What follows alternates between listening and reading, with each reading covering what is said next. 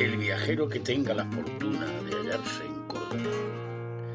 Tras asombrarse en la mezquita, acérquese al barrio judío. Visite alguna tienda de plateros. Luego, déjese perder por el casco antiguo de la ciudad.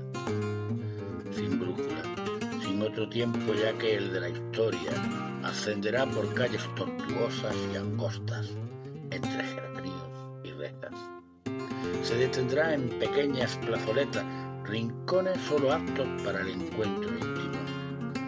Verá salir de sus casas al duque de Rivas, a don Juan Valera y a Romero de Tor.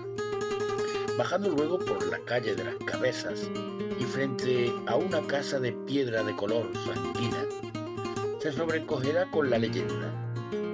Una placa en la fachada le indicará que allí, en aquella casa de severo aspecto, estuvo preso por motivos de honor y traición hace ya más de diez siglos el noble castellano don Gonzalo Bustillo.